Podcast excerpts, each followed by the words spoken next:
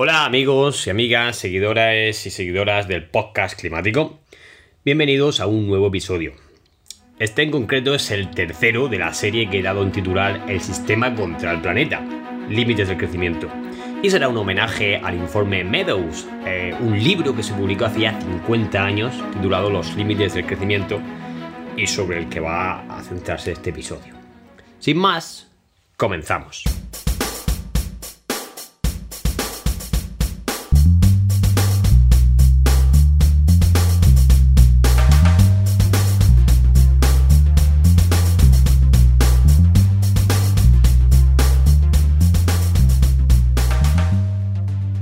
Capítulos anteriores he tratado de explicar qué es eso del Producto Interior Bruto y por qué no es para nada un buen parámetro que mida la evolución de la sociedad o, la evolución de, la especie humana. Y justamente en el episodio anterior mm, hablamos de crecimiento exponencial y cómo los dos están muy relacionados, porque parece que la sociedad en general se ha empeñado en que todo tenga que funcionar creciendo un tanto por ciento anual, es decir, creciendo exponencialmente. Entonces, estamos centrando nuestros objetivos en hacer crecer un parámetro que es totalmente engañoso, como es el Producto Interior Bruto, y además lo queremos hacer crecer exponencialmente, haciendo añicos cualquier límite planetario, físico, biológico o químico. Y claro, eso, como ya hemos adelantado, tiene sus consecuencias. Esto, por supuesto, no es nada nuevo. Y mm, hace ya 50 años, el Club de Roma, un conjunto de intelectuales, empresarios, mm, investigadores, se pusieron en marcha junto con el Instituto Tecnológico de Massachusetts, que por aquel entonces estaba desarrollando toda la ciencia de la dinámica de sistemas, los primeros simuladores basados en computación, pues trataron de plantear unos escenarios a futuro, con el modelo World 3 un modelo informático muy sencillo, muy rudimentario, pero que ha dado mucho que hablar durante estos 50 años. Donella y Dennis Medus, junto a Jorgen Randers, publicaron este libro y fue un bestseller. Realmente fue un bombazo. Coincidió con la primera cumbre de medio ambiente que se celebró en la historia y las consecuencias eran muy sencillas. El crecimiento continuo y limitado lleva a una extralimitación, a superar unos límites, y mantener esa situación conduce a un colapso. Y esta advertencia lleva 50 años siendo ignorada sistemáticamente, salvo por unos pocos locos que nos preocupan estas cosas. Pero ¿qué es lo que decía ese libro? ¿Qué es lo que planteaba? Bien, vamos a verlo paso a paso. En primer lugar, diremos que es un modelo que se basa en lo que se conoce como dinámica de sistemas. Es una rama de la ciencia que intenta ver cómo se comportan sistemas complejos, es decir, conjuntos de muchas partes. En este caso estamos hablando del sistema más complejo que podemos plantear, que es el planeta entero, donde interacciona economía, con sociedad, con población, con ecosistemas, con recursos, con todo. Trataron de simplificarlo y ver qué pasaba. Hay que decir que lo que se plantea no es hacer una predicción a futuro. Y pongo un ejemplo.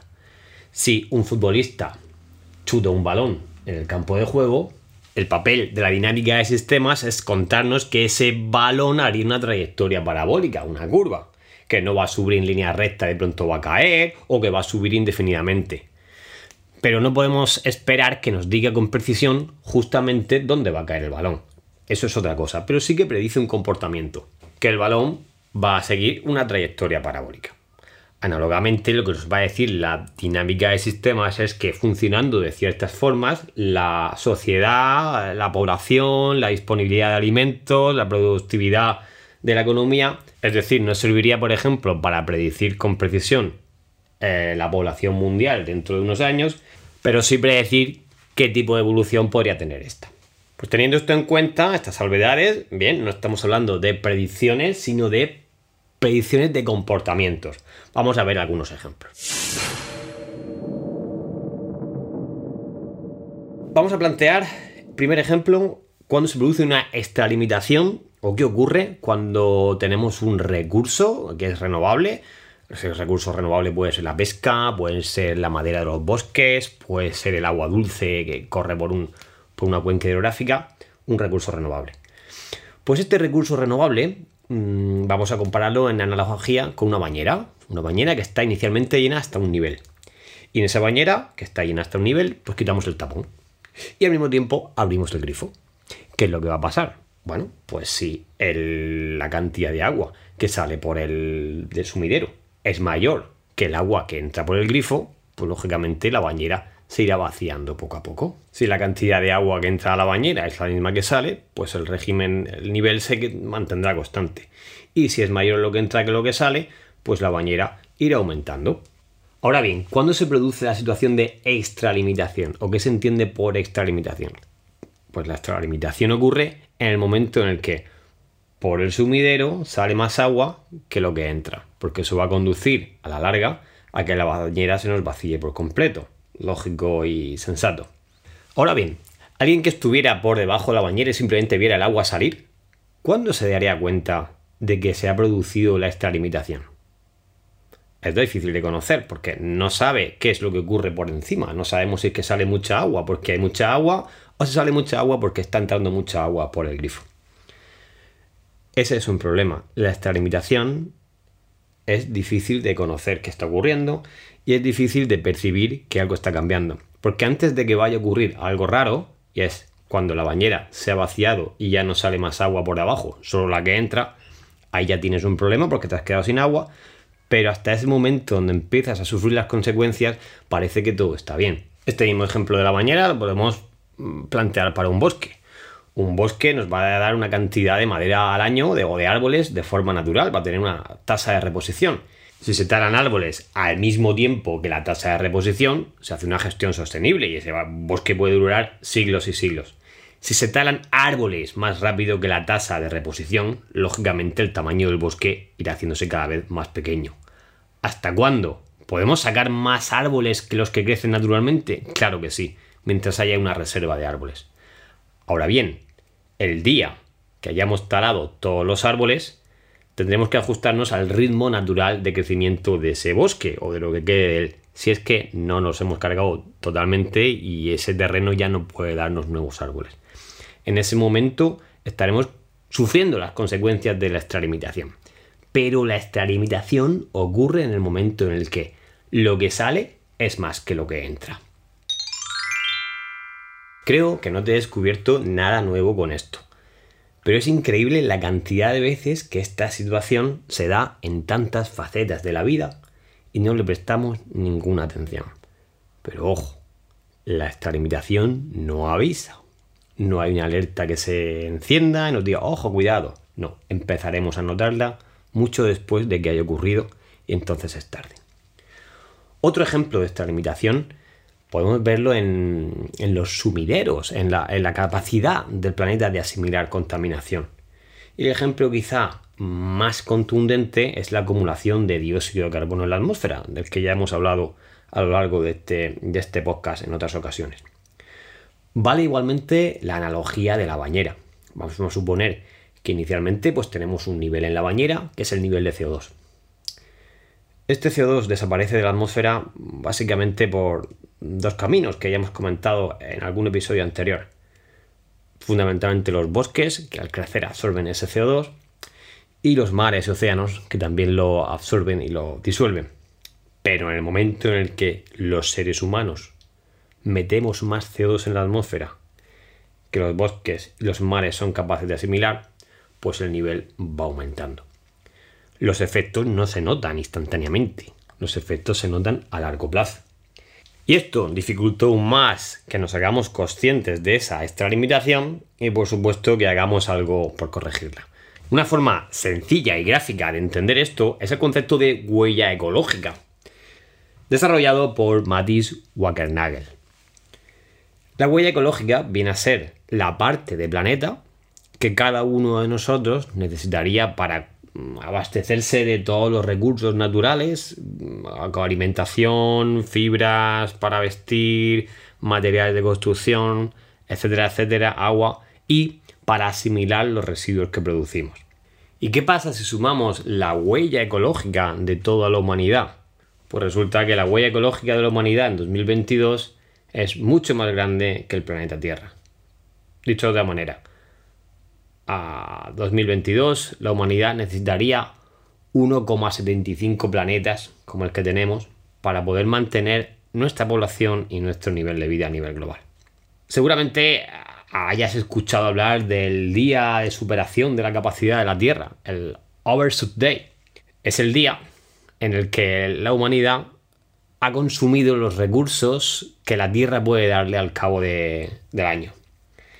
Cada día esta fecha se aproxima más al 1 de enero. Ahora mismo estamos en el 28 de julio de 2022, que es cuando se espera que se supere la biocapacidad de la Tierra. Y el primer año en el que la humanidad superó la capacidad del planeta, la, capacidad de carga del planeta fue en 1970. A partir de ese momento se puede decir que entramos en la situación de extralimitación. Y claro, está fuera de toda duda que el crecimiento de la huella ecológica se detendrá. Lo único que es incierto, lo único que no tenemos muy claro es cuándo y por qué medio lo hará. Esperemos que seamos nosotros, de forma consciente y organizada, los que paremos esto, o si no, la naturaleza nos pondrá en nuestro sitio con un par de bofetones bien dados, mm, merecidos, diría yo. Volvamos ahora al informe Meadows y qué escenarios o qué planteamientos se hacían. Ellos plantearon distintas opciones que podían ocurrir a lo largo del siglo XXI y definieron un par de posibilidades que llamaron el, escenario business as usual. Es seguir haciendo lo que hemos venido haciendo hasta ahora, tecnológicamente, eh, a nivel político, a nivel de búsqueda de ese crecimiento, y bueno, plantearse qué es lo que podría pasar. Aparte de estos dos escenarios, probaron muchos más. Yo ahora solamente voy a hablarte de estos dos. Pues, ¿qué es lo que ocurría?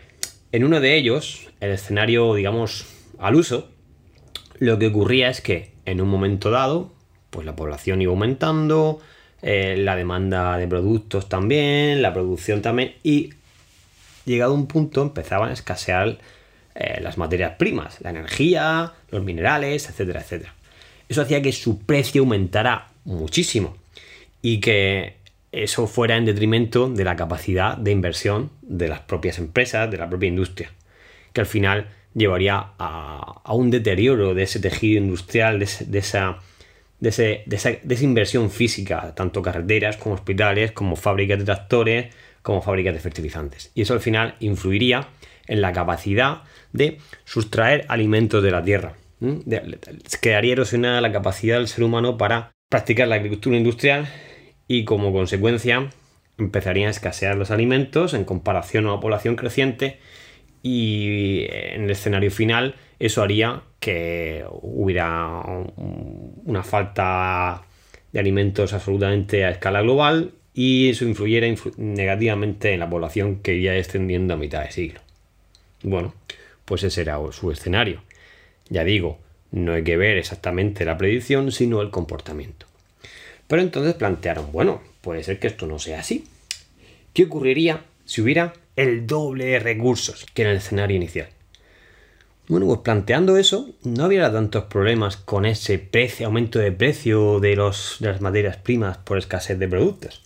Pero entonces lo que se observaba era un aumento brutal de la contaminación, que crecería pues, de forma eh, desorbitada, porque tendríamos esos materiales y esos recursos para poder seguir explotándolos de forma desmesurada y eso tendría unas consecuencias medioambientales que acabarían erosionando la capacidad de la naturaleza para proporcionarnos alimentos. Eso influiría de nuevo en la disponibilidad de alimentos por persona y afectaría negativamente a la población que empezaría a decaer a mitad de siglo o a finales de siglo. Ya digo, las fechas son lo menos importante. Lo que hay que ver es el tipo de comportamiento que se puede predecir. Bueno, estos eran los escenarios que yo planteaba. No sé si a estas alturas ya habrás empezado a conectar algún dato de la vida de hoy día, de las noticias de hoy día, con estos comportamientos que planteaba el informe Medus hace 50 años. Vamos a hacer un pequeño repaso, que yo tengo algunos en la cabeza. Desde luego, una de las cosas que suena a la cabeza es la subida brutal de la acumulación de dióxido de carbono en la atmósfera y el consecuente aumento de temperatura. Esto lógicamente tendrá efecto en los cultivos y la producción de alimentos a escala mundial. Por otro lado, vivimos una época de aumento del precio de las materias primas y de la energía. Al principio nos decían que era por efecto post pandemia, efecto post confinamiento, que subieran las materias primas. Ahora lo achacan a la guerra en Ucrania, pero lo cierto es que esto venía de antes. Precios de materias primas y precios de combustibles cada vez más altos. Eso por supuesto va deteriorando la capacidad económica y la solvencia económica tanto de empresas como de estados como de familias. Y pongo un ejemplo de andar por casa. Eh, cada día nos gastamos más en hacer la compra, en llenar el carro de la compra, y en llenar el depósito del coche, y en pagar la factura de electricidad. Y eso nos va quitando poder adquisitivo. Eso va a reducir nuestra capacidad de ahorro, por supuesto, pero también nuestra capacidad de afrontar imprevistos. Si una familia cada vez se gasta más en comer, en encender la luz y en moverse en el vehículo, en un momento dado, mm, pues va a descuidar quizá el mantenimiento de la vivienda, eh, quizá ese tejado que necesitaba una revisión ya no se le hace, quizá ese vehículo que habría que cambiarle, hacer un mantenimiento, pues lo dejamos para después, o esa lavadora que hacía un ruido raro, pues tampoco llamamos al técnico porque, bueno, eh, nos va a cobrar una pasta y hay que ir aguantando. Pero claro, esa lavadora que hace un ruido, un día se rompe. Y si esa familia no tiene capacidad para afrontar la reparación en ese momento o para comprar una lavadora nueva que debía haber comprado quizás hace un par de años, haberlo arreglado hace un par de años, en ese momento la calidad de vida de esa familia cae en picado. Y esto es lo que hay que tener cuidadito. A nivel más grande, a nivel de un país o de una zona geográfica amplia, nos puede estar pasando lo mismo. Y es que nos estamos gastando más en el día a día, en sacar esas materias primas, en sacar esos alimentos, en sacar eh, esa energía y eso va deteriorando la capacidad de inversión. Y podemos ir descuidando esa inversión a futuro y en el momento que las infraestructuras empiecen a deteriorarse, no tengamos capacidad para mantenerlas. Y ese es el punto en el que este libro avisa de que podemos tener una caída en picado de la calidad de vida de los seres humanos. Pero entonces, ¿por qué la extralimitación y el colapso? Una población y una economía se hallan en estado de extralimitación si extraen recursos y emiten contaminantes en cantidades que no son sostenibles. Pero todavía no están en una situación en que esas tensiones que sufre el sistema sean suficientemente fuertes para reducir la extracción o las emisiones. En otras palabras, la humanidad se extralimita cuando la huella ecológica se sitúa por encima del nivel sostenible pero todavía no es suficientemente patente para provocar cambios que comporten que esa huella ecológica tenga que disminuir. La extralimitación es posible porque hay existencias acumuladas, porque estamos viviendo de las rentas. Por ejemplo, uno puede gastarse más dinero del que gana, pues porque tiene unos ahorros. De la bañera podemos sacar más agua de la que entra porque tenía un nivel inicial de aquel bosque que planteamos podemos sacar más madera de la que crece naturalmente porque hay una reserva de árboles. Pero claro, si una sociedad obtiene sus señales de alerta de la disponibilidad del recurso, de las existencias o del flujo de extracción de esas existencias, sin duda se extralimitará. En un par de episodios anteriores vimos que esto es lo que hace el Producto Interior Bruto. Ve en cuántos euros o en cuántos dólares podemos transformar la madera de ese bosque, pero para nada tiene en cuenta los, los árboles que quedan en el bosque. Entonces, mal parámetro tenemos para saber por dónde vamos. El último factor de esta limitación, unido a esto, es la búsqueda del crecimiento. Si vamos acelerando cada vez más, incluso el mejor conductor con el mejor vehículo, yendo cada vez más rápido, acabará estrellándose. Y esto es lo que pretendemos que ocurra con nuestra economía, que crezca de forma cada vez más rápida, que se duplique cada ciertos años a niveles que son insostenibles.